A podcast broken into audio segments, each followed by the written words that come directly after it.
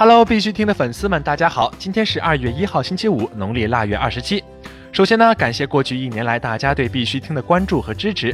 一路走来，必须听一直都在努力为大家提供优质的、有价值的区块链资讯。今年我们推出了币圈入门宝典、币圈深度解析和币圈每日新闻三大特色栏目，始终保持内容输出上的高频和高质。在项目更迭不断、行业起伏莫测的大环境中，必须听专注于做最有营养、最专业的区块链媒体的初心不曾改变。明年必须听将会更加努力，为广大粉丝带来更好的节目。春节临近，从今天起，未来十几天我们会停更，直到二月十一号才会恢复更新。在这里呢，小编要提前预祝大家新春快乐哦！以下是昨天行情。截止到昨天下午十八点，根据 Coin Market Cap 数据显示，全球数字货币市场总市值为一千一百四十二亿七千二百八十一万美元，二十四小时成交量为一百八十四亿七千七百六十六万美元。比特币报三千四百七十一点四八美元，较前一天涨幅为百分之零点二四；以太坊报一百零七点六二美元，较前一天涨幅为百分之一点五四。今天的恐慌指数为十五，昨天为二十一，恐慌程度小幅上升，恐慌等级为极度恐惧。今天早晨，大盘依然在三千四百六十点小幅震荡后，就一直在三千四百七十点徘徊。市场成交量弱，恐慌情绪压得太重，盘面脆弱，平均涨跌不超过两个点。这可能与年底资金出逃有关，主力有建仓迹象。但是市场暂时不具备持续反弹的条件。等春节假期过完，BTC 完成这波震荡下行盘整后，或许有望迎来一波可观的反弹行情。目前不建议有任何操作。在这里呢，必须听还是要提醒各位，投资有风险，入市需谨慎。相关资讯呢，不为投资理财做建议。以下是新闻播报。今日头条：年底诈骗事件频发，切勿泄露私钥。据降维安全实验室报道，有用户反馈遭受推特钓鱼诈骗，钓鱼账号伪装成交易所工作人员，在推特频繁刷屏，提供假冒的工单地址，引诱需要和交易所进行沟通的用户填写密码、私钥等敏感信息并提交。目前已有用户私钥被窃取。降维安全实验室建议用户保持警惕，不要向任何人提供私钥、密码、验证码等敏感信息，谨防上当受骗。浙江台州财政局利用区块链技术推进电子票据改革。近日，浙江省台州市财政局电子票据管理平台建设项目顺利开标。台州市财政局集成最新技术手段，在票据应用上大胆探索区块链存证，利用区块链防篡改的特性，为相关业务管理和财政监督提供决策依据，同时优化绩效管理。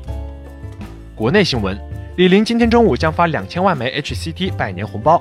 据悉，李宁将在一月三十一号中午通过火信 APP 向所有火币全球站用户及火信用户发出两千万枚 HCT 拜年红包。二十八号小年夜，他已在火信内派发两百万枚 HCT 红包。此外，一百五十余位行业大咖及项目方负责人也表示，除夕夜将在火信群内发红包向币圈用户拜年。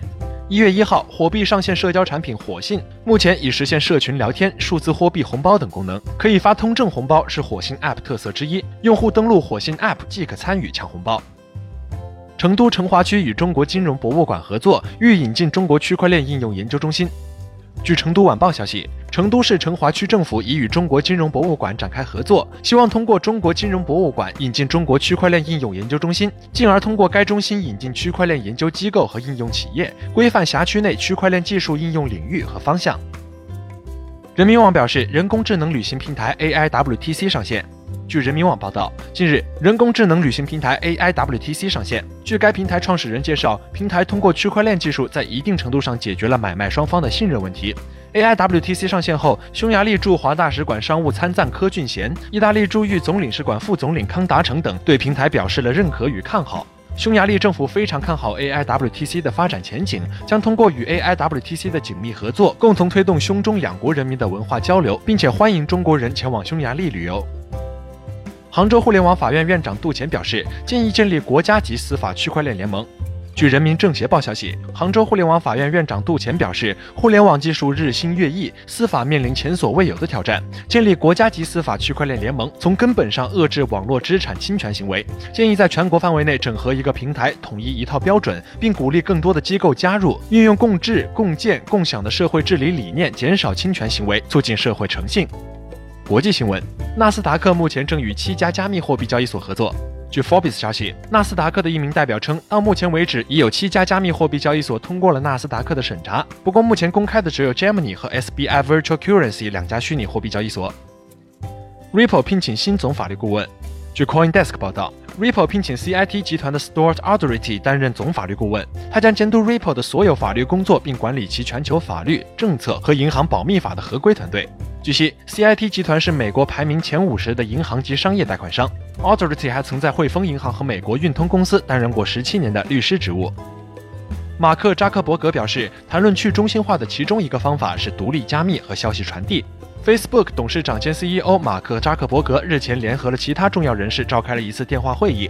在会议上，来自加拿大皇家银行资本市场的 Mark Mahaney 向扎克伯格提问有关隐私和区块链的话题，而扎克伯格则回应称：“我非常坚信要把权力下放给个人的手中。我们谈论去中心化的其中一个方法是独立加密和消息传递，并确实认为有一个非常广泛的意义。我们更大程度地认识到，将数据长期储存在公司中不仅仅是一种可以帮助更好提供服务的资产，而且还可能意味着一种责任，因为可能会出现违规行为或者数据可以非预期的方式被使用。我认因为人们开始越来越广泛的了解这一点，这就是为什么像加密这样的东西变得对人们如此的具有吸引力。Google 商城出现盗版 StartUs 钱包 APP。据 Emos 报道，Google 商城出现盗版 StartUs 钱包 APP。StartUs 发现 Google 应用商城中某钱包类应用，无论是从钱包名称、钱包 logo 还是页面设计来看，都与 StartUs 钱包 APP 相似度极高。仔细对比后，才能发现该产品与 StartUs 钱包 APP 的不同之处。不同之处一，Status 钱包 APP 界面 logo 的耳朵是动态的，而这个应用的 logo 是静态的。不同之处二，Status 钱包 APP 的邮箱地址是 service at status 点 io，同时 Status 没有任何与 status 点 com 相关的产品。用户出现任何问题可以联系 service at status 点 io。同时，这个 APP 除了导入私钥等功能可用以外，其他均不可用。目前，Status 正尝试与该钱包负责人取得联系。Status 呼吁用户谨防钓鱼软件，切记提高警惕，保护资产安全。日本 SBI 旗下交易所提供虚拟货币发送服务。据 SBI 官方消息，日本最大金融集团 SBI 旗下交易所将于一月三十一号开始提供虚拟货币的发送服务。该服务仅限于 SBI 指定的硬件钱包地址。目前可以发送的虚拟货币包括 BTC 和 ETH、XRP。为防止利用虚拟货币洗钱以及给恐怖罪犯提供资金，钱包将通过邮寄方式被发给委托人验证客户地址，并由客户自己接收。好了，今天的必须听新闻播报就到这里。更多区块链资讯呢，请关注我们的微信公众号 b i x u t i n g 下划线，也就是必须听的拼音加上一个下划线。喜欢的呢，点赞收藏，记得分享给身边的小伙伴哦。最后，感谢各位听众的支持，祝大家度过美好的一天。我们明年再见了。